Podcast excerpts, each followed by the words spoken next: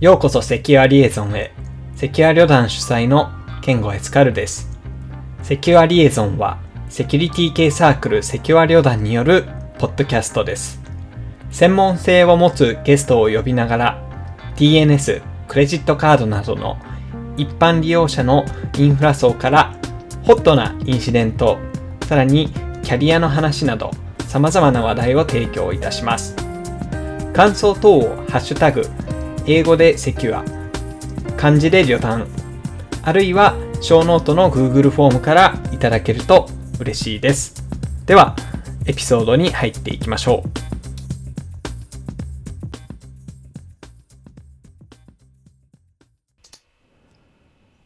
う。はい、新年明けて2発目ですが、え今日はお久しぶりの方がいますね。はい、松本です。お久しぶりですね。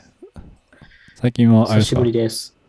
お忙しい感じですか、いや、そういうわけじゃないんですが、元気にやってます。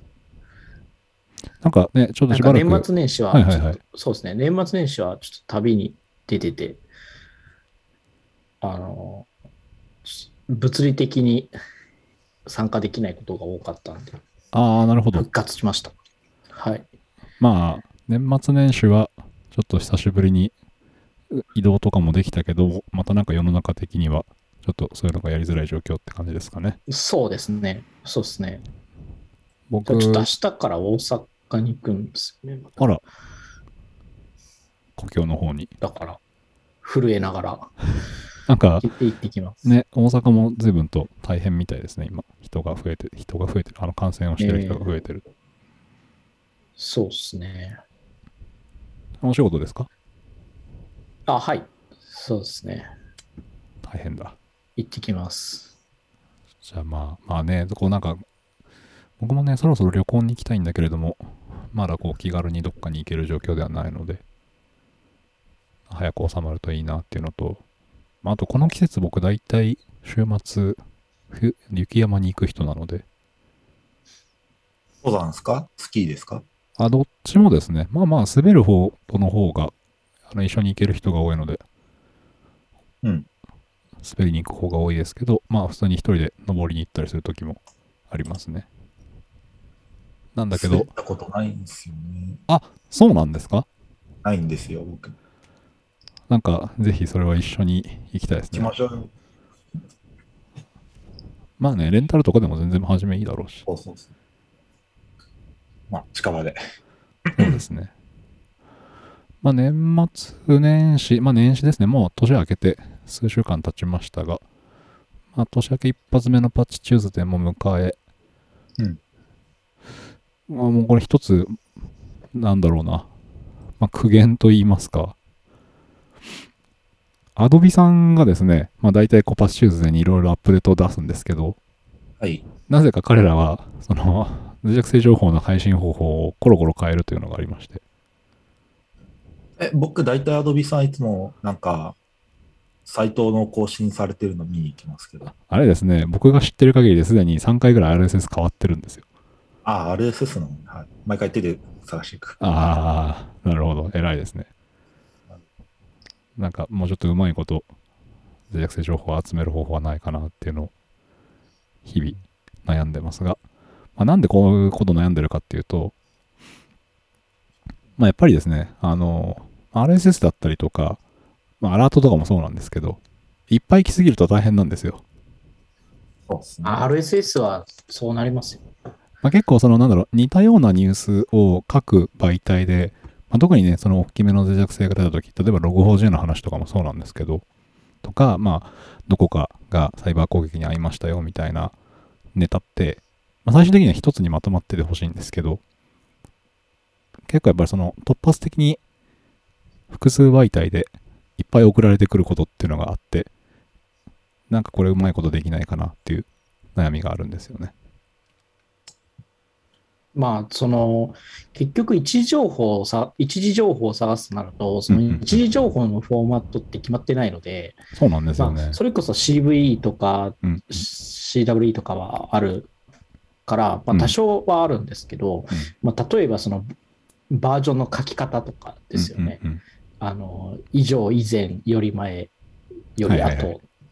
同じくそれの英語版みたいなのがあるので、結構、その、一時情報、一時情報にこだわると厳しいですね。なんか、そこまでサイバーセキュリティがっつりやってない、なくてもいいんだったら、なんか JP サートとかの注意喚起をガツッと RSS, へ RSS に入れればうんいいんじゃね？とは思いますが、その1秒でも早くセキュリティ情報をたどりつ、一時情報にたどり着きたいってなると、なかなか RSS っていうのは最適解かどうかっていうと難しいですよね。なんか、そう、なかなか手放せないんですよね。RSS という形で来た、まあ大体 RSS があるってことは、その、どっかしらのメディアのウェブサイトがあって、まあそこから配信されているものっていうところで、まあ一応、その、ある程度信頼がおけるというか、まあその公的なところが出しているものの方が多いというところで、まあ RSS という手段をまだ使ってるんですけど、まあ一方で、まあ Twitter を漁るというやり方もあるじゃないですか。はい。だからそれこそツイッターの方がフリーフォーマットすぎて、ちょっとどうにも、こう効率的に情報収集がしづらいという思いもあるんですよね。そうですね。で、まあそのさっきも言ってたけれども、あの、CVE とか、ある程度ああやってその業界でフォーマットが決まってるものって、えっと、まあ脆弱性とか、ある程度のベクトル付けがされた後のものであれば良いんですよ。で、それに対してその共通の、あの、定められた方式で、まあ情報が、えーまあアップデートされていくという、ある意味プロトコルに近いものなので良いんですけど、なんかその、セキュリティのインシデントとかだと、その点の話から、なんかその立体的になっていくじゃないですか。で、まあその時間が経てば経つほど解像度というものが上がっていったりするものでもあるので、なんかそういうところになんか統一的なプラ、あの、なんというかな、まあ、プロトコルを作っていくっていうのは結構きついよなっていうのが悩みどころですね。えっと、脆弱性情報っていうのは、やっぱりその、なんていうんですかね、こう、ちゃんと伝えるっていう意思はあるんですけど、はいインシデント情報っていうのはね、あの、出し、どことは言わないですけど、出してる奴らが、本当にそれ、人に伝えたいのかどうかみたいな出し方をするところもあるわけじゃないですか。まあ、ないとは言えないですよね、やっぱそういうところも。い やっぱ日々読んでて言ってる会社はないですけど、例えばちょっと変な日に出したりとか、あなんか芸能人の不倫報道の日に出したりとか、金曜日のするわけじゃないですか15時以降にインシデントの プレスリリースを打つ話ですか？いや、えっ、と、先週の件は言ってないですよ。先週の金曜日の件に関しては、僕は結構ポジティブに見てるので、はい何も思ってないですけど、はい。うん、そう、あまあ、ポジティブに見てるって言っちゃっていいですね。ラックさんとかは、えっと、ちゃんと出してるな。多分あれはたまたま金曜日になっただけなんじゃないかなって思うんですけど、うんうんうんなんかたまたまとは言い難いところとかもあるんで、はいはい。そのますますその、まあ、結局そ、それに怒りを、えっと伝えるわけではなくて、その結局はその見つけたい側からすると難しいですよね。うん。だから、俺、ピヨ看護さんがやっぱすごいのは、はい。その、そういうので見つけられないような PDF を見つけてくるとかあるじゃないですか。ああ、その、て点と点がつながってなくて独立してる情報も、えっと、まとめにして、まあ、形にしてくれるっていうのはやっぱすごくありがたいですよで、ね。そうそうそうそうそう。で、ピヨ看護さんロボット説みたいなのって、やっぱり こうサイバーセキュリティの業界ではああったんですけど、はい。やっぱなんか、マシンリーダブルじゃないソースから取ってきたりするんで、うんうんうんうん。あの人はやっぱそういうところが化け物だなっていうのは思いますよね。あとなんかその、エンジニアがあまり取らないアプローチもあえて取られてたりしますよね。あの、例えば、ですねその、確か新聞を全部となんか読んでるとかって言ってた気がするんですよね。まあとかっていうそういいう。物理、物理媒体とかも、まあちゃんと目を通されてるっていうのは、ちょっと僕には真似もできないし、まあやっぱそれなりに時間もかかる作業だなと思ってるので、ぱりあのまとめっていうのは毎毎回毎回ありがたく、ちょっと活用はさせてもらってますね。そうですね。まあ、その、今はその取得がす、データの取得方法がすごいっていう話もあるんですけど、まあ、そこからまとめるのもまた別の力があるわけですから、そうなんですね。あの、たらピオ看護さんってうんうんうん二刀流みたいなもんなんですよね、その辺は。技もあり、はい。あ、まあ、取る技と、うん、まとめる技と。説明する技。はいはいはい。で、あと、絶対に炎上しないじゃないですか。なんかああ、まあ確かにあの、本当にあった事実だけを、あの、再構成して、誰が読んでも分かりやすくする。そう、いうそうですね。それがめそれ多分めちゃくちゃ難しいと思ってて、はいはいはい。普通ってなんか言ったら、その企業の、うんあの価値を下げると思われてもおかしくないようなうん。発言なんですよ。インシデント情報をまとめるっていうのは。それはまあ考え方はどうかと思いますけど、でうんもそれもその企業の価値を下げずに、言ったら、なんかそのサイバーセキュリティの本心である、こう、悪いのは攻撃者であって、はいはいはい。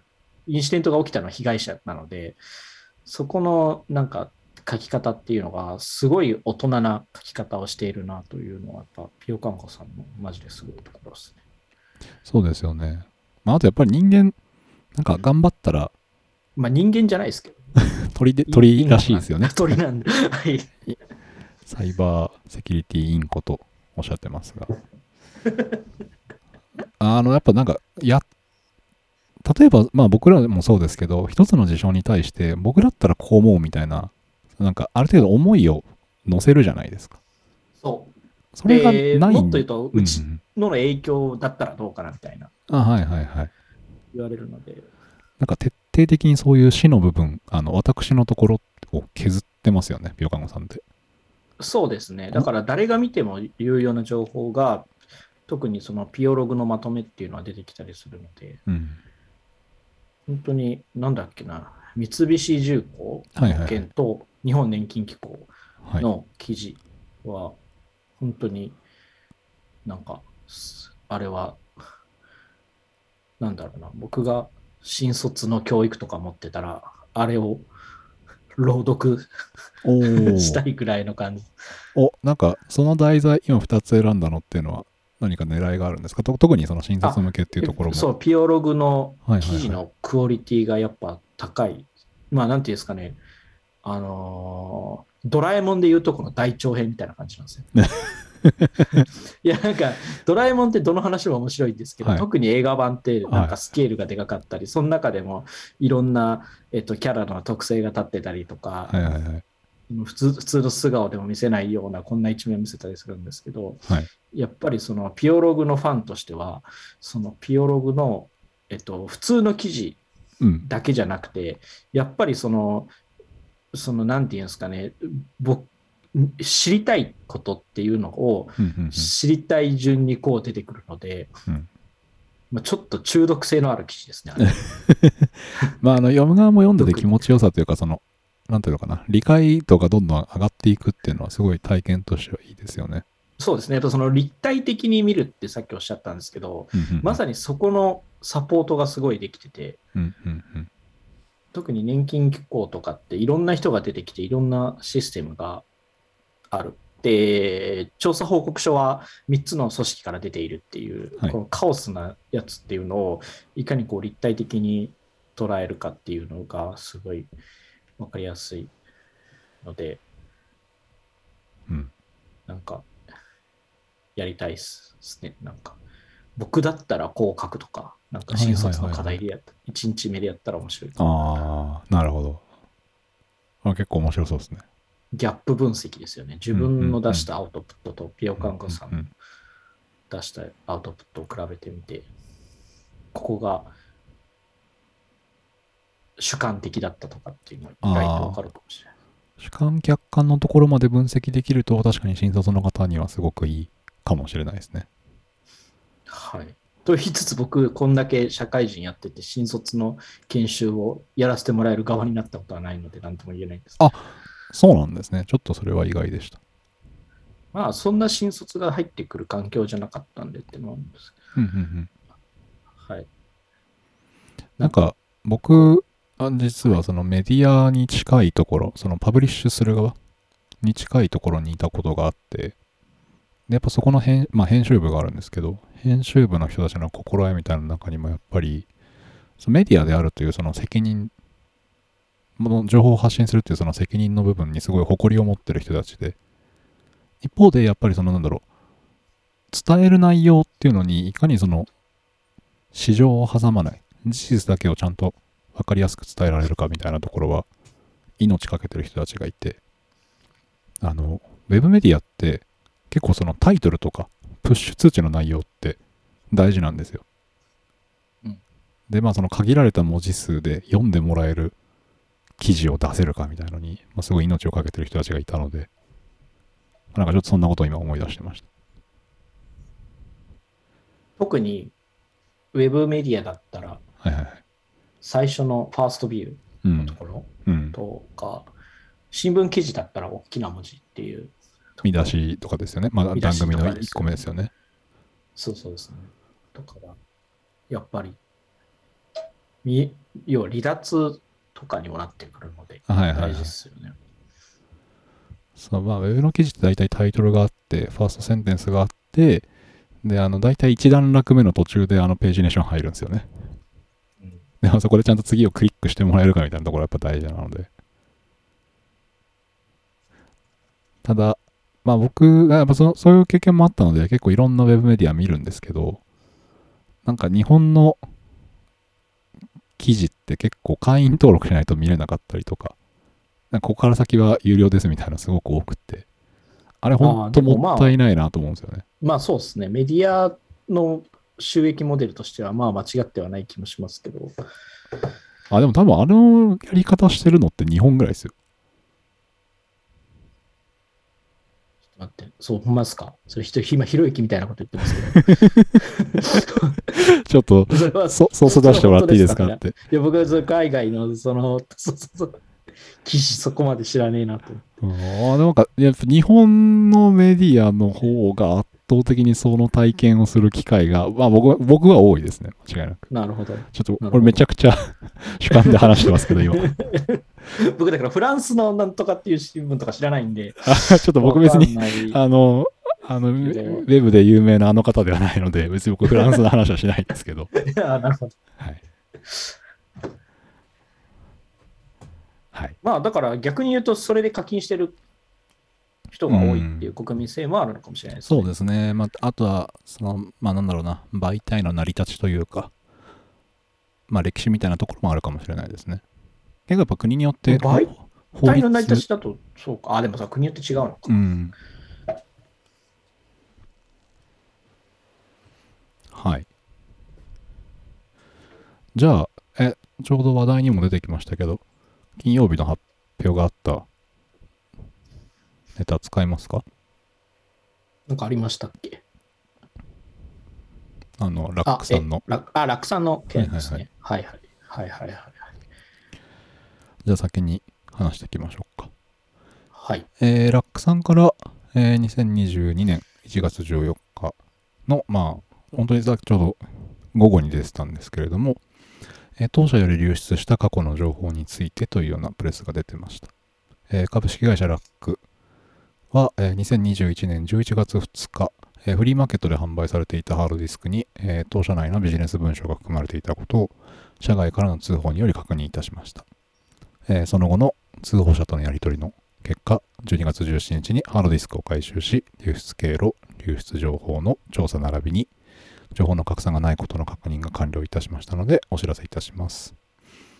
なお、この件につきまして、お客様はじめ多くの関係者にご迷惑とご心配をおかけますしますこと、深くお詫び申し上げますというところで、はい。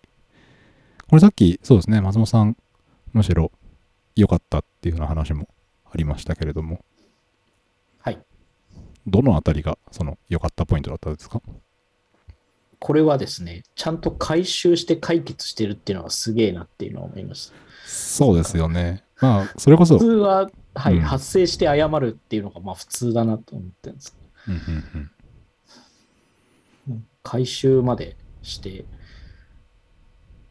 結構詳細に被害、被害経路が分かってるじゃないですか。被害経路が分かっていて、ここまでは外に出たけど、ここからは外に出ていないっていうのを明言しした上で、えっと、対象のものっていうのがこれ以上出ないようになっているっていうのをやってると。で、今回はそのシステムだけじゃなくて、えっと、売った人と買った人っていう謎の2人がやっぱ出てるわけなんですよ。はい。な謎っつうとあれですけど、まあ、その、やっぱり性善説で見ると、まあ、なんかす、割とそっけない記事なんですけど、でもしもこの人に悪魔がいたらとか、反射勢力があったらとかってうん思うと、ちょっとヒヒヤッとするというか、もう会社ではどうしようもできない。特にラックさんみたいな大きな会社だったらいけるけど、他の会社だともう何もできないですよね、これっていうのがありつつも、ここまでやってこれを公表しているっていうのはなかなかすごいなって思います。そうですよね。まあちょっと後で、あの、プレスリリースの URL とかは、あの、書ノートの方にも貼っておきますけれども、あの、公表の経緯についてっていうところで、まあその、日付、細かく、事細かに、どこでどういう報告があり、どういうやり取りをして、で、どうなったかっていうのを全部細かく書いてあるんですよね。はい。で、まあ確かに言ってる通りで、これ誰かに悪意があったら、こう、まあちょっとある意味その、その運が良かったっていう多分観点も、まあないとは言えないと思うんですけど、まあそうですね、ちょっと裏がわからないから、実はっていうのはあるんですけど、結果的にそう思わせるような結果になってるのはすごいですよね。うん。うん。まあちょうど僕今ようやくその年が明けて少しだけ自分の土日は余裕ができてきたので、久しぶりにゲームやってるんですよ。はい。あの、ジャッジアイズってゲーム知ってます？わかんないです。あの、木村拓哉さんが龍が如くするやつですか？ああの、大体やってます。はい。あの、あーセガの、まあ、もともと龍が如くというのを作っている、まあ、チームというか、まあ、龍が如くのシリーズを作っているディレクターの方が、まあ、ちょっと、同じ世界観で、えー木村拓哉さんとか、まあ、結構その実在の俳優をモデリングに使って、まあ、木村拓哉が、えー歌舞伎町をモデルにした街で探偵業をやっている、まあ、元弁護士なんですけど、この人。っていうところで。じゃあ結構近いですね。龍が如くで、まあ、まあ、いろいろ、その、ヤクザの構想とかに、はい。まあ、巻き込まれていくはいはいみたいな話があるんですけど、ちょうど最近やってた、あの、ん。ストーリーの中で、あの、ホテルのフロントの、まあ、人の出入りの防犯カメラの映像を、まあ、受付のおっちゃんから、まあ、手に入れるために、まあ、ちょっとお金払って確保するみたいな話があったんですよ。はい。まあまさに裏でそういうことが起きててもおかしくはないよなっていうのをちょっとぼんやり考えてました。そうですよね。あのーえっと、この記事は、うん。ちょっと僕が気になるなって思ったのは、はいはいはい。この結構文章の件数とか出してるんですけど、はい。かかったお金を書いてないんですよね。まあ多分書けないんだろうなってところもあるんですよね。特にその通報をしてくれた人は、もしかしたらその善意があっただけなのかもしれないんですけど、わかんないです。あ、本当にハードディスク欲しくて買ってるのかもしれないし、もしくは、まあやっぱりその今、あの、記憶媒体から情報の復元というのは、ある程度のスキルがあれば、まあ一応できることではあるので、なんかもしかしたらそういうのをされている方なのかもしれないですし、やっぱその辺ちょっと、はいはいはい。はい。これは、あの、嘘の話ですよ。えっと、だから、えっと、僕の想像する話なんで、これで、なんかとやかく言うなって話なんですけど、はいはいはい。この通報者と漏洩者がこれ手を組んでるって可能性もあるんですよね。それも楽さんも承知してるとは思うんですけど、はいはいはい。そうなると、えっと、多分これ、お金を通報者の人に払ってる可能性もあるんですよ。うんうんうん。まあそうですよね。あそもそもその、まあで、あの、ハードディスクが欲しかったっていうのであれば、まあ、まずその分はやっぱりその、単純にそのハードディスク回収するだけだったら欲しかったものは奪われて、何も手元に残らなくてメリットないわけですから、うん善意で通報してくれたのに。そうですね。で、やっぱ向こうも弁護士が出てきてるので、多分通報者の方もちょっと法的に詳しい何かをしないと、逆に言うと、これ訴えられるリスクっていうのがあるんで、えっと、流出させたみたいなことで訴えられるリスクもあるんで、はい。えっと、そこは多分、ある程度はお金は出してると思うんですよ。で、そのお金が流出させた人に流しししてたら、これはもう完全に竜孤独な世界 じゃないですか。はい。だから、そういう、そのフィクションですけど、なんかそういうところも含めて、こういうのを出せるってすごいなっていうのは思いますよね。だから、まあ全部解決したってことなんですよね、多分。うんうんまあそ、本当にそれが起きてたら多分刑事裁判とかになってるんで、うんうんうんこういう記事で済んでないと思うんですけど。そうですよね。まあ、あの公表の経緯についてのところにも、えー2021年10月31日通報を受けて以降、流出情報の拡散防止及び回収のためにハードディスクの、えーまあ、譲り受けに向け、えー通報者との手続きを進め、えー12月17日にハードディスクと流出情報の回収を終え、えー流出情報の詳細調査と関係する取引先との確認が完了したため、この度、公表に至りましたと。これ、すごいですよね。まあ、ハードディスクを回収するだけだったら、本当にお金で解決できるかもしれないんですけど、この一文すごいなと思ってたの流出情報の回収を終えって、これなかなか言える会社は少ないだろうなとは思いますね。うんはい。まあ実際には、えーと個人情報がまあ最大1000件、えー復元されたビジネス文書が、えー2069件、えーうち取引先の、えービジネス文書が628件と。で、個で人情報これはまあ結果的に第三者には閲覧されてはないということ。そうですねまあはい第三者、第三者、第四者になるのかな。パブリックにはされてないっていうことなので、ままあ事あこれでの済んだっていう。うんむしろこれで大済んですごいやろう、私みたい元にはまあそげえなってその意味とがあったかわからないですけど、まあ、効果や、すげえなって思います。ところですよね。もうこれ文句の言いようがないですもんね、これ。外側からすると。まあ、もし言うんだったら、えーなんでハードディスクにそのデータが書き出せる状況だったんですかっていうぐらいのところ。まあ、でまあ、そこに対しても、うんまあ、順次そのそ改善をしていく最中でのことでしたってところまで書いてあるう。ので。うん、そう。やってたけど、その間をすり抜けるやつがいたから、うん。まあ、怒っちゃったの、まあ、それは仕方がないうんから、うんまあ、当然それをゼロにするわけにはいかないですよね。多分多分業務とかやってると。そうですよね。うん。だから、まあまあ、これは正直、もうケチつけようがないというか。うん。あと逆に、その、まあ、ハードディスクっていうその物理媒体だったから、まあ今回むしろ分かったかもしれないですけれども、これ例えばその、クラウドストレージみたいなところを使ってる場合って、なおさら分かんないと思うんですよね。そもそもこういうことがああった。それは多少あったんじゃないですかね、多分。うん。まあ、クラウドストレージ経由であれば、まあ、そのストレージの設定とかを間違えてなければ、まあ、第三者から見れるみたいなことも、まあ、起きづらくはなっているはず。まあ、プラットフォーム側の設定で起きづらくなってるとは思うんですけど。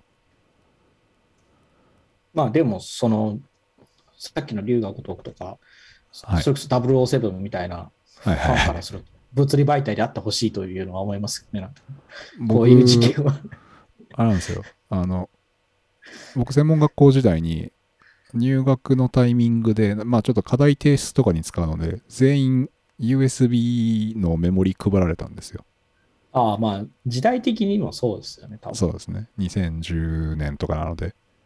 はいで、ある日、学友とミッションインポッシブルを見に行ったんですよ。ちょっとどのストーリーだったか覚えてないんですけど、はい。僕らが使ってる USB と全く同じやつが出てきて、そこに興奮するっていう、よくわからないエピソードがありました、僕らの中で。なるほどまあっていうぐらい、やっぱりそのね、データを持ち運び可能にするっていうのは、まあやっぱりフィクションの世界だと絶対どっかに書き出したりとかしますよね。はい。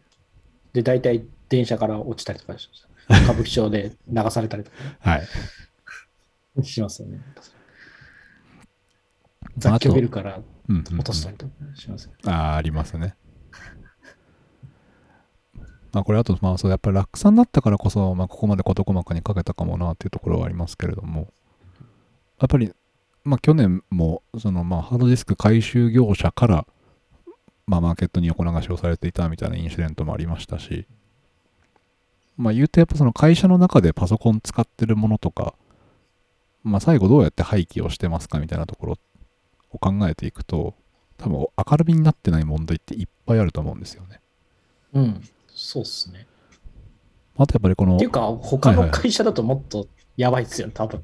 なんか、漏れてることに気づけないとか、まあ、はい気づけないんだったら事件にはなってないからいいんですけど、退職者が元の情報で流れたって、これ割とあるんじゃないかって思うんですよね。でも怖いっすよね、正直。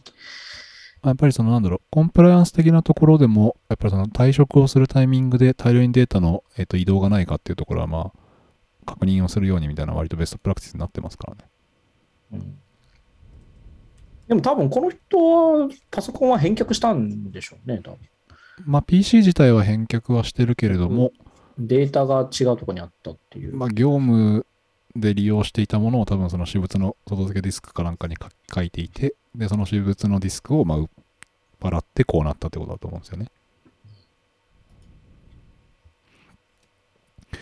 まあ、ねえ、まあメルカリさんだったりとかヤフオクさんだったりとかハードディスクって入れるとやっぱり今でもそれなりに出てくるので、すごいですよ。うんまあ今ちょっと高いですもんね、ハードディスクも。ああ、まあ、まあ、高安くはなってるけど、やっぱ高いっすよね。まあ、どんどん大容量化してるっていうのもあるので、うん。今2テラの SSD を買いました。何用途ですか？動画素材が今いっぱいあるんで。ああ、そうですよね。そうなんですよ。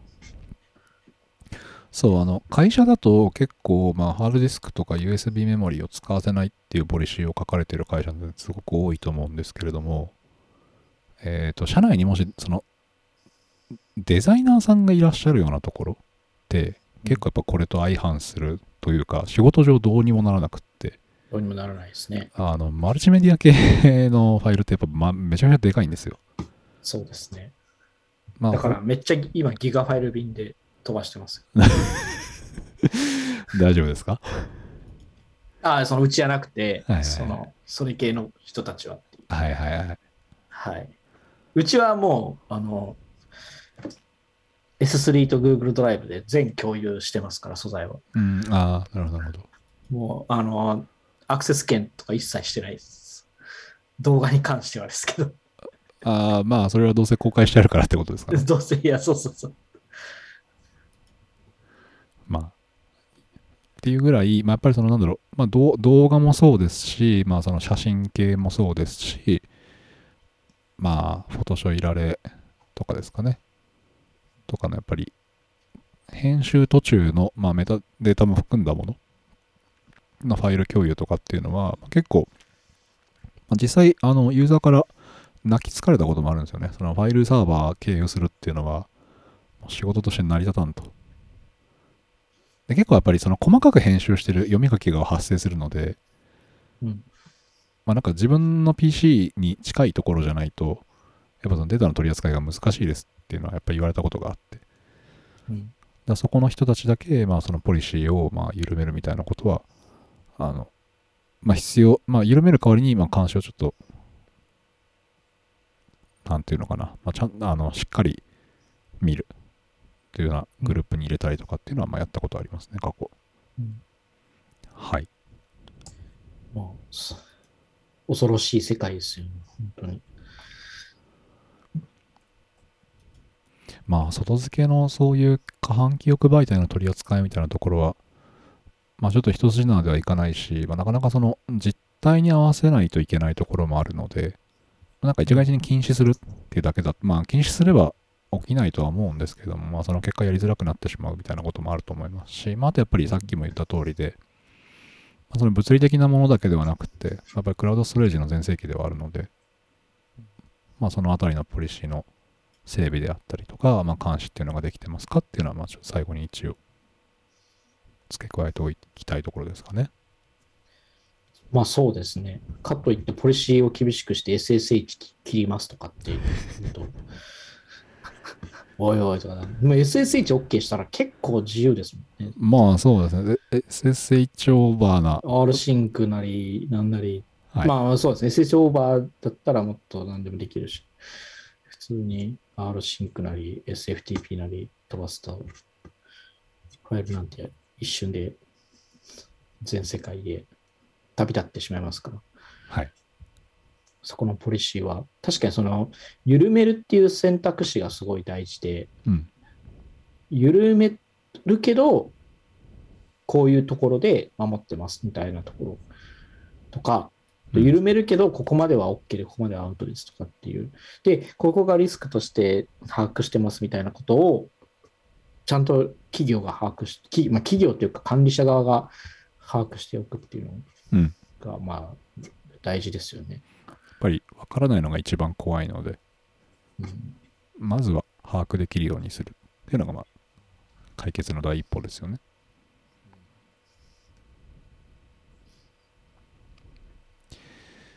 はい。じゃあ、そろそろ次のネタに移りますか？はい。Firefox の話しますか？ああ、Firefox よくわかんなかったんですけど、結局。なんか、今、まあ、今治ってて、はい。回避策が、あ、まあ、Firefox が止まりましたと。ある日。はい。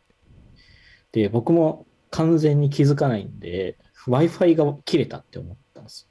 あはいはいはい。で、ああ、Wi-Fi 切れたわと思って、あの僕 Wi-Fi 切れた時に試すのは、ターミナルで、えっと、8.8.8.8にピンをするあ、Google かさん。もしくは google.com にピンをする。はい。はい。はい。で、google.com のピンっていうのが一番良くて、はい全部のその経路を通るんで、要は DNS とか、はいはいはいえっと、まあ、ピンとかのその全部のそのインターネットに必要なものが通るんで、そこが通ってたら、おお使いのインターネットは正常ですみたいな感じにはなるから、別の経路がある。だからそのピンバシバシ通るんですよ。しかも結構な速度で。はい。えーじゃあ、なんかインターネットに問題があるんじゃない？って、え、Firefox とかって。で、Firefox を一回切って再起動するじゃないですか。そしたらまだアクセスしできないとかって言って。で、あと、あのー Firefox 使えないから、Chrome、Google Chrome 使ったら、いなんかアクセス普通にできるって言って、なんだろうなとかって思ったら、なんか Firefox がダメだみたいなのがネットで出回って、その時は、なんかデフォルトのプライバシー設定を、なんか文字欄に送らないとかに全部チェックボックス外せと。うんはいはいはい。で、外したらアクセスできるとかって言われてうん、で、まあ確かにできるんですよ。え、じゃあそれってなんか文字欄がプロキシやってたことみたいなことじゃないですか。いで、後で調べ、で、後で後日、そのモジュラが修正してくれて、で、なったところ、原因は HTTP3 って読み方合ってるのかな ?HTTP3 の、はい。なんか、モジュラ側のゲートウェイが死んでたからうん、もともとそこはなんか障害点としてリスクはあるみたいなの挙げられてたんだけど、それが今回、その死んでて、そういう、まあ、トラブルにつながったみたいなことはあるんですけど、うん。まあそうなのかって、それが治ったらいいのかと思ってたんですけど、その、いまいちそのプライバシーの設定と HTTP3 の障害の原因っていうのが僕結びつかなくて、うんうん。それも、なんかモジラめっちゃなんか情報取ってんじゃねみたいな不信感が半分湧きつつ、うんああ、なるほど。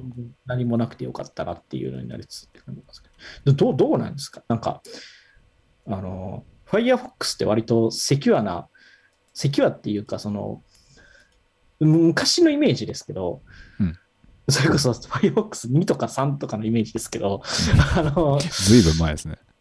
そうそうそうそう、もうおじさんだから僕。えっと、だから結局なんかそのオープンソースだし、透明性も高いし、余計な情報を取ってないと。で、一方で Google Chrome は、全部 Google Chrome 飛ばすぜみたいな。でもそれはその、ちゃんと規定に書いてる通りの以上は取らないし、それでこういういい社会は作れるからいいんだぜみたいな感じで、やっぱそこのなんか比較とかはあったんですけど、もうなんかどっちも一緒じゃねっていうのは思いました。うん。どうなんですか、その辺。まあ、まあ確かにもともと Firefox 自体は、その、プライバシーに配慮したブラウザですっていうのはかなり昔から言ってはいて。で、ただ、まあ今回の、えっと、まあ一応公式の Twitter の方でまず、えっと、1月の13日、14日とかかなに、まあ一応報告はあって、HTTP3 のバグを引き起こしたクラウドプロバイダーによるデフォルトの変更により、まあ、Firefox が落としなくなりましたと。で構成の変更を、まあ、バックグラウンドの変更を変えて、問題が修正されたことは確認をしましたというような内容のことを言っていて、で、まあ僕も、Firefox 自体は、まあ、あの普段使ってないわけじゃないんですけれども、ちょっと特定の用途でしか Firefox 使ってなくて、まあ、メインはうん。割と Chromium ベースのブラウザを使うことが多いんですね。ああ、オペラ。オペラはもう使ってないです、今は。ああ。それで、それでどうなんですか、まあ、なので、ちょっと僕は全然この日実は気づいてなくあて、なんか夕方ぐらいになんか随分騒いでるなっていうふうに思っていて、逆にだからその騒ぐぐらいまだ Firefox ユーザーっていたんだなっていうのちょっとびっくりして。そう。で、あれなんですよ。実はそんなに騒がれてないんですよ。その、あそうなんですか？なんか、その観測地点の周りはやっぱその、そうなんですけど、でもこう、別に他の人との話題にもなってないし、みたいな。まあもちろんニュースにはなったんですけどね。それでなんか、どっかが業務停止したとか、それこそ対比較するとしたら GitHub 落ちた方がみんな騒いでるよね。まあ GitHub 落ちたらもうそうだね、今日はじゃあお休みにしようかっていうのはもう全世界で言うぐらいまあまあそうね。大体製品がブラウザの場合あるから、まあ、いいっちゃいいんですけど、みんな Firefox に依存してないんだなって逆に思っちゃいました。うん。Firefox じゃないとできないことって多分プロファイルの管理ぐらいかな。僕がパッと思いつくのは。あと僕結構ブラウザーはクラッシュする、あの、ちょっと特殊な世界で生きてるっていうのもあるんですけど、基本的に僕開発バージョンのブラウザーを使ってるので普段。あの、ブラウザーが落ちるのは日常茶飯事なんですよ。とか動かなくなるのが日常茶飯事なので、うん。あダメになったなと思った瞬間に別のブラウザーを立ち上げたりとか、まあ、そのシークレットモードで始めたりとかっていうことをよくやるので、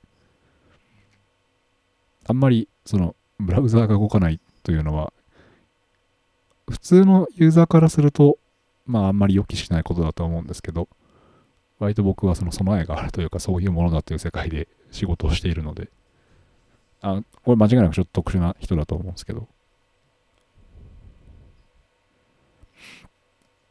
はい。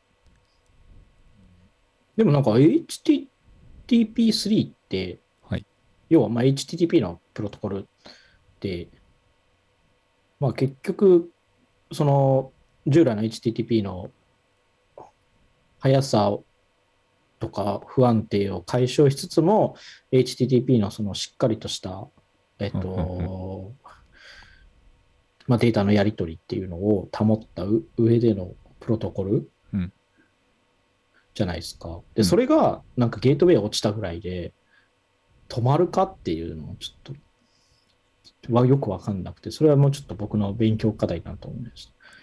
これ、えっと、実は問題がもう一つあって、えっと、そもそもの Fire- Firefox の HTTP3 の実装が、えっと、まあ、実はバグを内包してるのではないのかみたいな、えっと、バグジラのチケットもあって、ああ、そうですね。バグジラで出てましたね。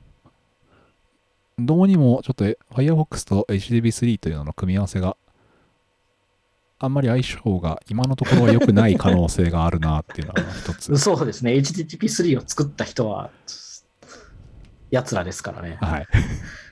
これ完全に邪推なのって、やつらですからね。ちょっと正しいものかはわからないんですけど、まあ過去に実際その、こういうバなんだっけ、HTTP3 でサイトを見に行った後に、なんか特定の動作をした後に、もう一回なんかやろうとすると、動かないっていうの、な確かチケットだったと思うんですけど、まあとかもありつつ、まあ今回、そのバックエンドの何か仕組みの中で HTTP3 を使っていた。で、まあその何かと言ってるのが、まあ、さっき言ってたそのテレメトリーの送信だったりとか、まあレポートの送信に使ってたものなのかもしれないですけど、っていうところで、まあ一部死んだっていうところで、まあ多分、あの、ブラウジングに関わるところで、その全てをプロキシしてたみたいな話になった瞬間に、まあ間違いなくもう大炎上なので、一応そういうことではないとは思うんですよね、僕は。ユーザー体験的にはまさにその言ってる通りで、プロキシサーバーが落ちた感じなんですよ。はい、はい、なんかそれと同じような体験だったんで、はい。こう、あこう、なんていうんですかね、僕みたいな被害妄想、古代妄想するような人とかは、なんか、俺もしかして文字ありプロキシされてるんじゃね？みたいな感じで、はいなんかちょっと不信感は出たっていう感じです。まあ、じゃあとりあえず、その後次にね、やることといったら、もうフルパケット取ることですよね。うん、そうっすね。まあ、それもネットワーク機材側で、あその経路上にあるネットワーク機材側で全ての通信を多分。あ、そうそうで、ちょっとそうなんですよ。うーん、まあ、Firefox はい。だから起きたっていうので、なんか他のところはどうなんだろうなっていう。まあ、なんか Firefox ベース、なんて言うんですかね、クロニウムベースみたいな言い方をしたいんですけど、Firefox ベースの一番有名どころとかで言うと Tor ブラウザーとかってそうじゃないですか。はい。なんかその辺とかの影響はどうだったのかなってのは思いますよ。あ、でもなんか Firefox の、えっと、 stable の特定のバージョンより上じゃないと確か起き、最新バージョンじゃないと起きてなかったんで、はずなので、ああ、なるほど。まあ逆にそういうところだと、まあ、 daily build とかじゃない限りは、その派生ブラウザーだと多分起きなかったんじゃないかなっていうのは、まあ思うところですかね。なるほど。まあだから、なんか Firefox もそういうところがあるんだなっていうのを思いました。まああとやっぱり Firefox 自体は最近元気もないので、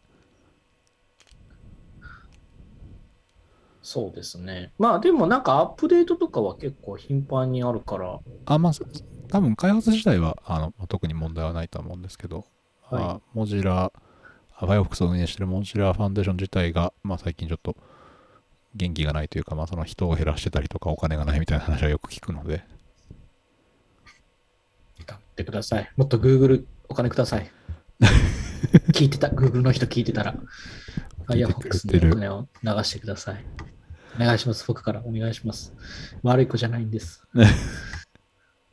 まあ、ある意味その Web を作ってきたのはモジラっていうところもありますからね。まあ、それは今、あのだ選手交代 Google は。もだいぶ金入れてますからね。はい。はい。もっと Firefox を復活させてください。お願いします。まあでも、なんか好きな人は本当に熱烈なファンですよね。Firefox 自体は。そうですね。僕もなんで今 Firefox 使ってるかわかんないですけど。なんかね、どっかのバージョンで、あの、アドオンがまるっと動かなくなったタイミングで僕はモジュラ完全に手切ったんですよね。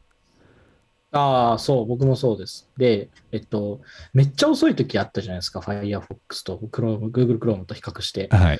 なんか、マジでその、えっと、なんていうんですかね、えっと、SNS 見るのと、阿部寛のサイト見るの変わらないくらいの。なんか、Google Chrome が阿部寛で、Firefox が Twitter みたいな時があったんで、はい。それ無理だなと思って。あそうですね。ちょっとあの、通常利用に耐えない時期があったのは間違いないので。でも今は割と、あの、そんなことないっすよ。そこまで遅くないっすよ。うん。はい。はい。というわけで、そんな事件が起きてました。まあ、OSS もにね、お金を落とさないとどうなるかっていう話だと、まあちょっとその、あの、ショーノートに書き忘れてましたけど、とある JS の開発者が、ああ、お金もらえないって言って、まあ、無限ループ、あの、その JS がファイルが読み込まれるタイミングで、えっと、無限ループするようなちょっと処理を入れたりとかっていうので、ちょっと、ちょっとだけ、えーっと、1月の、と、えーっと、8か。えー、カラーズという、まあ、NPM のパッケージと、あと、faker.js だったかな、確か。っていう、まあ、両方とも作者が一緒なんですけれども、に対して、まあ、そういう悪意の持った DOS コードが含まれたバージョンが公開されて、で、まあ、結構このライブラリ自体はいろんなところで広く、あの、依存関係があったので、まあ、ちょっと JavaScript を使っている界隈では、ちょっとしたぼや騒ぎになってましたね。うん。で、一応対応として、まあ、まず GitHub がその作者のアカウントを、まあ、バンしたっていうのと、あと今は、えっ、と、まあ、その悪意のあるバージョンっていうのが NPM からアンパブリッシュとされていて、えー NPM には今最新な安全バージョンがだけがある状態ですというような対応がなされたっ。ていうのがありますね。なるほど。で、まあ一応その犯行動機というか、まあその人も、もともとは、まあやっぱその、まあ OSS 活動はまあ慈善活動であると。で、まあ、えっ、と、大企業とか、まあ使ってる人たちは、まあドネーションをしてくれと。うんまあ割ともともと言ってて、うんまああとスポンサードしてくれとかっていうのはずっと言ってたんだけれども、まあどうにもちょっとマネタイズがうまくいかなかったっぽいと。で、まあもう、これはもう知らんというようなイシューが立てられて、まあさっきの話をしたような状況になったっていうのが、まあ今回の顛末というか、まあ、サイドストーリーですね。まあなので、えはいはいはい。ーうーん、まあ、あの、なんでしょう、わざとそういう悪意あるコードを埋め込むのは良くないよねっていうところもありつつも、うん。まあ、このパッケージ、ライブラリのオーナーってこの人なんですよね。そうですね。GitHub がまあアカウント止めたり、まあ、本人がそのプロジェクト一回閉じたんでしたっけ？リポジトリを。ちょっとなんかそこが、情報が錯綜してるんですよね。なんかその、うん。閉じたのをこう GitHub が勝手に復旧させたりしたんですよね。えっと、んちょっと僕もうろ覚えというか調べきれてないんですけど、この人どうやら一回なんか火事で家燃えてるっぽいんですよ。ああ、なんかあの正直言ってそれはどうでもいいです、僕。あ、ただ、まあそのタイミングで、そのアカウント情報とかがちょっと一回全部クリアになっているっていうところもあって、ちょっとその辺も絡んでるので、この人のアカウントすごく複雑なんですよ。あの、まあなんだろうど、どうでもいいと言いつつ関係ないわけじゃないからなんとも言えないですけど、まあまあその、なんだろう、きちんとその、関連するところは関連、関係しないとか関係しない分けて考えたくて、はい。あーまあ結局、そうすると全部それに 気にしてるっていうところはあるんでしょうけど、はい。いや、うーん、なんか一つ、なんか、腑に落ちないっていうか、個人的に納得いかないのは、その、おね、別に本人のプロジェクトならどんなコードを埋め込もうが別に、ね、本人の勝手じゃんっていうのがあるんで、うんそれを理由に、あーまあ、GitHub がアカウントを止めた理由がちょっとそれかわかんないんですけど、まあ、もしそれを理由に勝手にアカウント止めたんだったら、そんなこと規約のどこにもないでしょっていうのと、うんうんうん。あの、で、まあ、あの、ちょっとこれ、そう、さっきまだうん事実関係結構錯綜してるってありましたけど、もし本人がクローズしたのに、それをなんかめっちゃ使われてるからみたいな理由で GitHub 側が勝手に復旧させるのも、いやいやいや、おかしいでしょ。あの、GitHub にそんな権利はないでしょっていうのが、まあ、僕のお気持ちなんですよね。NPM も同様ですよね、そこ。っていうのと、まあ正直、今、オープンソースのプロジェクトなしに、もうビジネス活動成り立たないって、まあ事実としてそれはあるんですけど、まあけど、まああの、今回も MIT ライセンスなんで、その、そういうのは使う企業側はそういうことあるっていうリスクをきちんと踏まえて使ってあるはずとか、そうあるべきで、うん。それでね、世界中のいろんなプロジェクトに影響あるからとか、まあそれお前なんかがで、そういうの分かってて、ちゃんと使ってるんでしょっていうのが、まあ、なんだろう、正直な感想なんですよね。はい。っていうので、まあなんか世界中に影響あるからとか、そんな理由で勝手にね、他の人のなんか著作物を元に戻したりとかっていうのは、誰もそんな権利ないでしょ、本人以外にはっていうところですね。オープンソースのライセンスってこうやっぱいろいろあるんですけど、その社会的にどうこうって書いてるライセンスっていうのは多分一つもないような気がしてて、はい。はいだからそこは結局、まあもう言っちゃえば GitHub っていうジャイアンがいて、そこで判断したっていうことなんですよね。だからそれがいいか悪いかっていうのは確かにおかしいなとは思いますけど。まあ、フォークしてあったとか、そういうことならまあ全然いいんですけどね。うん。手も手元に置いてあったやつ、じゃあ、つって、ライセンス的には問題ないから、あげますね。まああと、そういうのだったら全然いいかなと思うんですけど。もしかしたらちょっと勘違いがあるかもしれないんですけれども、一応、えっと、は GitHub も NPM もやったのは、えっと、リバートをしただけなんですよ。その過去の問題ないバージョンに戻しただけっていうところもあるのと、あともう一つは、その GitHub は一応そのアカウントを、まあ、バンしたっていうのはありますけれども、うんまあ一応それ、その二つ以外は事実は一応ないですね。ああ、なるほど。じゃあ、僕がどっかでなんか適当に読んだ記事に、はい。なんか書いてあっただけですね。そうなんですよ。だからこの人のなんか過去がなんかすげえドキュメンタリーみたいな過去を持ってそうなんですよね。で、ちょっとだからその、は 犯行動機になり得るサブザドキュメントがちょっと多すぎて、なんかどこがフィクションでどこがノンフィクションなのかがちょっと判別がつかないなっていうのもありつつもまあ、とりあえずそういう事件がまあ起きてはいましたと。はいまあ、一方で、まあ、そこをやっぱ気合い持ってずっと OSS と向き合い続けてる会社の一つが、まあ、レッドハットという会社であって、まあ、ちょっと最近 OS もごちゃごちゃしてますけれども、一応彼らはそのオープンソースベースのものを、まあ、自分たちの中に取り込みつつ、コードベースでも支援をずっとし続ける。まあ、支援というか、まあ、回収もし続けますし、まあ、それこそあのメジャーなライブラリに脆弱性が出たタイミングって、彼らって独自でパッチ書くんですよね。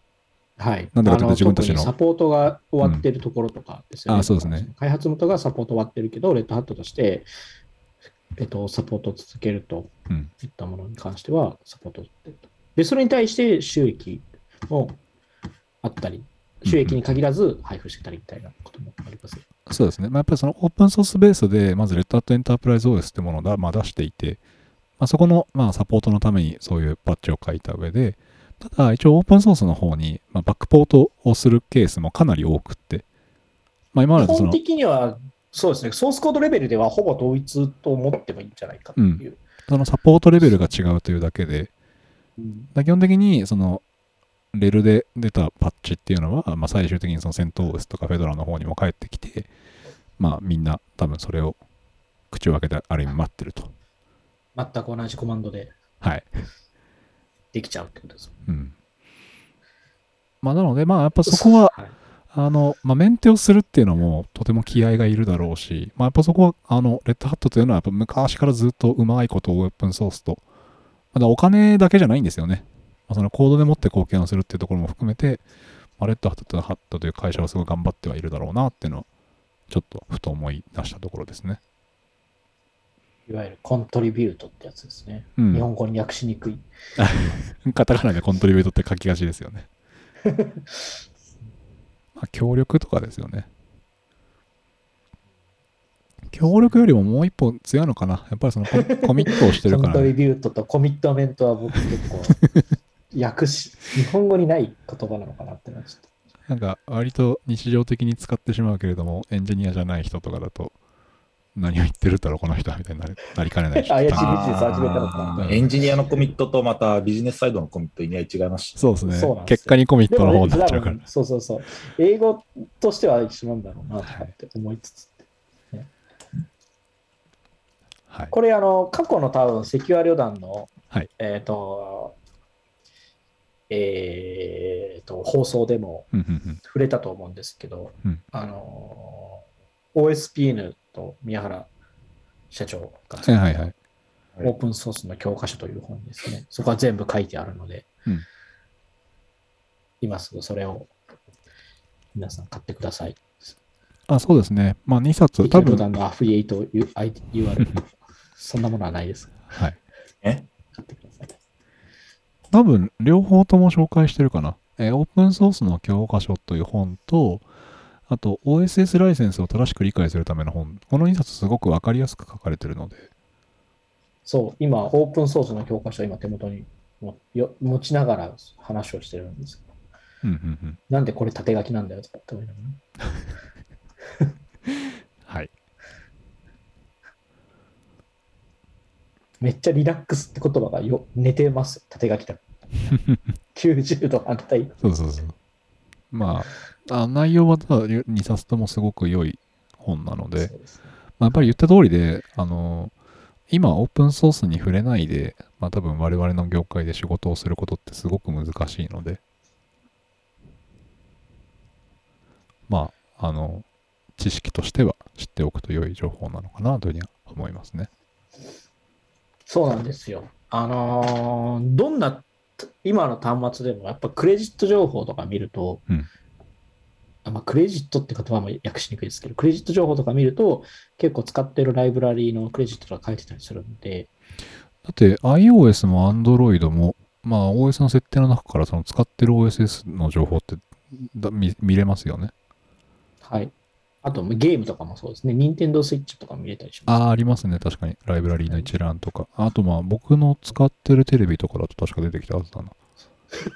そうなんですよ。あの、これも多分特殊な人材だと思うんですけど、まずガジェットを手に入れたら、ライセンスのところを見に行くわかる。あ見に行きおお、ます、ね。書いてる書いてるみたいな。ああ、なるほどね。この、え、こんなん使ってるだとか、ちょっと、ちょっと楽しめますよね。5分ぐらい。そうそうそう。これだけでもうそうなんですよ。時間過ごせるっていう。買った分返ってくる。で、あとビルトインのブラウザ、次は。ああ、で、ちょっといろいろ、なんか、設定見れないかなとかって。そうそうビルトインのブラウザが何で動いてるかみたいな。どうやって動いてるかみたいな。見るっていうですね。あの、これだけでソフトはいらないんですよ。あの、それこそ今なくなっちゃいましたけど、昔 Firefox OS っていうのがありまして、で、Firefox OS が乗っかってるテレビっていうのが、シャープ、シャープさんから売られてたんですよ、国内だと。たはい確かシャープだったと思うんだけど。はいでそれをなんかモジラであの販売された後にちょっとリリースイベントがあって、はい。まあ、モジラジャパンのオフィスに行ってちょっと一時期探した時があるんですけど、えその瞬間に、まあ、そのパーティーに呼ばれてちょっといろいろ触ってて、触った瞬間に build config 見て、僕。ー、あのはい Firefox ってブラウザから、まあ、そのブラウザごとに、例えば Chrome だったら Chrome コロンスラスラ settings とかって見る、いろいろそのブラウザの機能として、まあ、そういう設定とかが見れるところがあるんですけど、Firefox って build config 見れるんですよ。はいはい。それで見た瞬間に見ちゃダメってすごい言われた気がする。えー、そうなんですか？なんかそれをダ、メなんだ。いや、あの、見れるのは想定じゃなかったらしいです。あの、後嘘々修正されてましでもこれはあくまでも感覚ですけどた。、はい。Firefox という、まあ OS は僕触ったことないんですけど、ブラウザは、そういうのを見てほしそうな設計をしてますよね。あ、なので、ブラウザー自体はいいんですけど、やっぱりその組み込みの世界になると、あの、アップデートがすごく大変なんですよね。やっぱそうなんだ。OS は違うんですね。なん出か荷された後にやっぱりその修正をするというのがすごく難しいので、うんそうか。なんかそこは想定外だったらしいですもう多分、もう、もうプロダクト自体がないので、時効だと思いますけど、時効ではないと思うけど。まあ、そんな思い出がありました。でもなんか au が端末バンバン出してましたよね。Firefox OS も。出してましたね。あの、なんで僕あの時買わなかったんだろうという。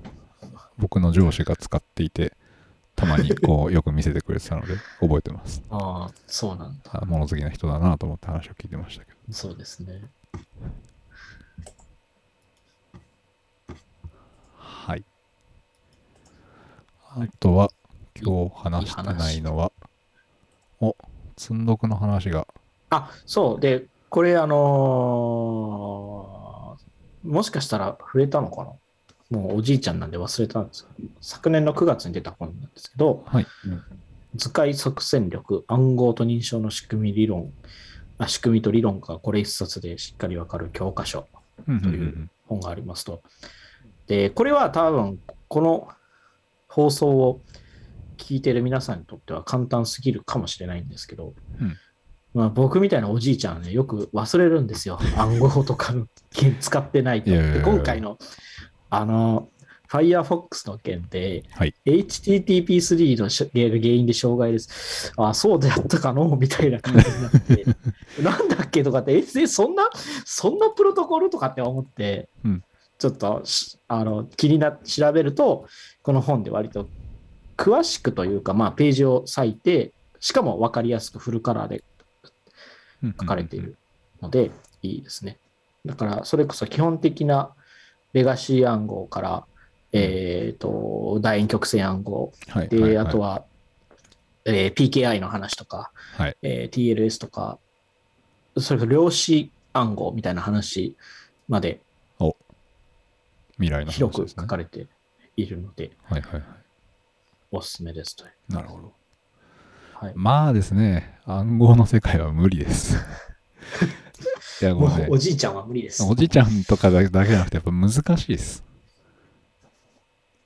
あの、普段よく言ってる、まあ、その自分の技術力とか知識を得るには、あのもっと増やしていくにはどうしたらいいですかっていう質問に対して、まあ、その自分の得意とよ、まあ、分かってると思ってる領域の一つ下のレイヤーの知識を探る探るとか、一つ隣のレイヤーのところを探るっていうのを僕割と心情にはしてるんですけど、まあ、まさに暗号って、その全ての層の一番下にこう広く薄くある領域なので、はい。めちゃくちゃ理ちゃんと理解ちゃんと理解するのはめちゃくちゃ難しいですねやっぱり。ね。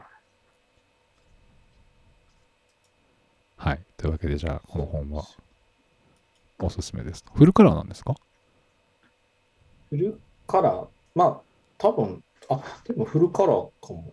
すごい。色の制限はあるかもしれないけど、ああまあでも。少なくともパッと見3色以上使ってるから、えー、すごい。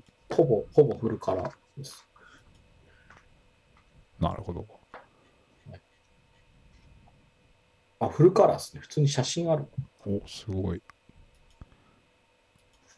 印サイドチャンネル攻撃で、はい写真付きでチップに解析解析機器を取り付けるって書いてあります。その写真は別にいらないんじゃないかなあのみ 見ても何のことだか分かる人は多分少ないと思います、何のことわかんないです。はいあ、参考文献があるんだ。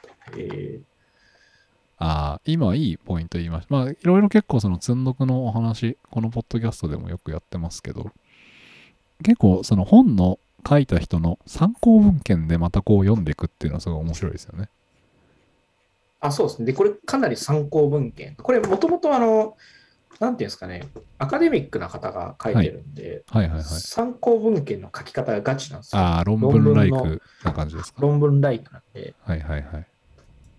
あの、そこは本当にいい本ですね。出典が明記されてないのですがみたいなこと言われないようになってるわけですね。そうですね。素晴らしいですね。まあでもその、そうなんですよ。出典がありゃいいって話じゃないんですけど、はい。いいいいですね。あのー一瞬だけもうこんな時間ないんで、は話、こんな話してる場合じゃないんですけど、はい。あのー僕野球が好きなんですけど、あ本当にこんな話してる場合じゃないですね。はい。プロ野球で、はい。あのー今、コーチの話を聞かずに、YouTuber とかネットで見た情報を参考にする選手が多いらしくて、へえ。え、せでプロの選手がですか？プロの選手がですよ。へえ。で、その選手が参考にしてる本ってのがあって、はいそれ。こそ愛読書にしてる参考書みたいなのがあるんですけど、はいあの出典がほぼウィキペディアなんですよ。それ、ウィキペディア読めばいいんじゃないですか？そうっすね。わかんないですよ。その人がそのウィキペディアのページ編集してるのかもしれないですけど、なるほど。出典がウィキペディアばっかって。なんか、あれですね、安いビジネス書買ってる人みたいな感じですかね。そうそうそうそうそうそう。だいたい、ツイッターに書いてあることまとめましたみたいな。でも YouTube で暗号とかの話とか RSA の陰謀論とかめっちゃありますから気をつけてください。ああ、そうなんですね。なんか逆にやっぱりそういう低いレイヤーになってくるともうやっぱ最終的には RFC 読むとかその仕様を把握するっていう方向に行きがちなので、はいちょっとなんか YouTube とかっていうのは、まあなんかちょっと考え方が古臭いのかもしれないですけど、なかなかたどり着かないですね。あはい。あ、なるほど。はい。あれですか、松本さん、今週宣伝があるんですよね。宣伝じゃないんですけど、そんな中で今、暗号の勉強してる理由がありまして、はい、はい、はい。今週は SC SCIS というですね、はいちょっとアカデミックな暗号の、まあ、イベントが、あ、学会？みたいな感じかな？があるんで、暗号と情報セキュリティシンポジウム。そうですね。これいつやるんですで、かこれは、こあーえー1月の18ですね。だから、今日撮ってる、もうすぐです。なんか、あれですか、喋ったりするんですか？そうですね。僕も一応、共著に1件。入ってるのがあるんで、そこをしつつ、あと僕、座長もやるんですよ、今回。座長、どんな話するんですか？あ、座長なんで、司会進行ですね。はいはいはいあの質問はありませんかって。時間なので、みたいな。それだけだったらなんかプロの司会の方呼んだ方がいい気もいやいや、し違う、違うんですよ。あのーまあ、これはちょっとマジな話なんですけど、はい。なんか、これはその学会でも、ちょっとまあ、敷居がやっぱり、あ、敷居が若干、なんなんていうんですか、裾野が広いので、完成していない研究でも、一応今のところ持っていって、これはこうだ、こうだみたいなことを質疑応答でこうやっていくので、やっぱりその気持ちよくこう喋って議論して、そこからその次の査読付き論、まあ査読というか国際論文とか、はいはいはい。えっ、と、メジャーなところ、トップカンファレンスかとかで喋る作品、旅立つ作品が出るというところなので、そこの第一歩を僕が担うということなので、めちゃくちゃ責任重大じゃないですか。そうなんです。だから、司会のプロじゃなくて、ちゃんと分かってる人じゃないとできないので、震えてるっていう感じですね。なるほど。はいちょっとまあ、あの、まあ、このポッドキャスト公開できるのがいつかわからないですけど、またぜひね、次回以降で。そうですね。僕がしうまくいかなくて、しくしく泣いてる後かもしれない。まあ何そかの時は、はい。面白いネタを持ってきてもらえる慰め、はい。みんな、はい。慰めてください。ハッシュタグ赤割旅団で慰めてください。はい。ちょっとそれは多分次回の放送以降になると思いますけれども。はい。では、話し足りないこととか、これ言っておきたいみたいなネタありますか？大丈夫です。大丈夫そう。はい。じゃあ、クロージングに入っていきますか。はい。はい。はい。というわけで、えー今回も、えーセキュアル団のポッドキャスト聞いていただきありがとうございました。えー感想等は、ハッシュタグ、セキュアが英語、旅団が漢字まで、えーつけて、まあ、どしどしツイート等いただけると、まあ話してる人たちみんな泣いて喜びますので、よろしくお願いいたします。本当に泣いてますか？まあでも結構本当にね、あの、いろんな方がツイートをしてくださってるのは、普段僕らの見ていて励みになってますので、励みになりますね。ぜひぜひ、聞いたよだけでも全然ね、嬉しいので、はい。聞いてないようでもいいです。聞いてないよって言ったら、あの、聞いてくださいってこう、お聞いてない願いをしに行くかもしれない。聞いてないのに聞いてないよって言いようもなくないですか？じゃあ聞いてるやんけって話ですからね。そう。はい。そういうツッコミをしたいので、聞いてないよ、ハッシュタグ、セキュアルタンでも大丈夫です。今週はそういうキャンペーンなんですか？わかんないですけど。でまあ、何でもいいです。何でも。はい。あの、ご飯の写真とかでもいいんで。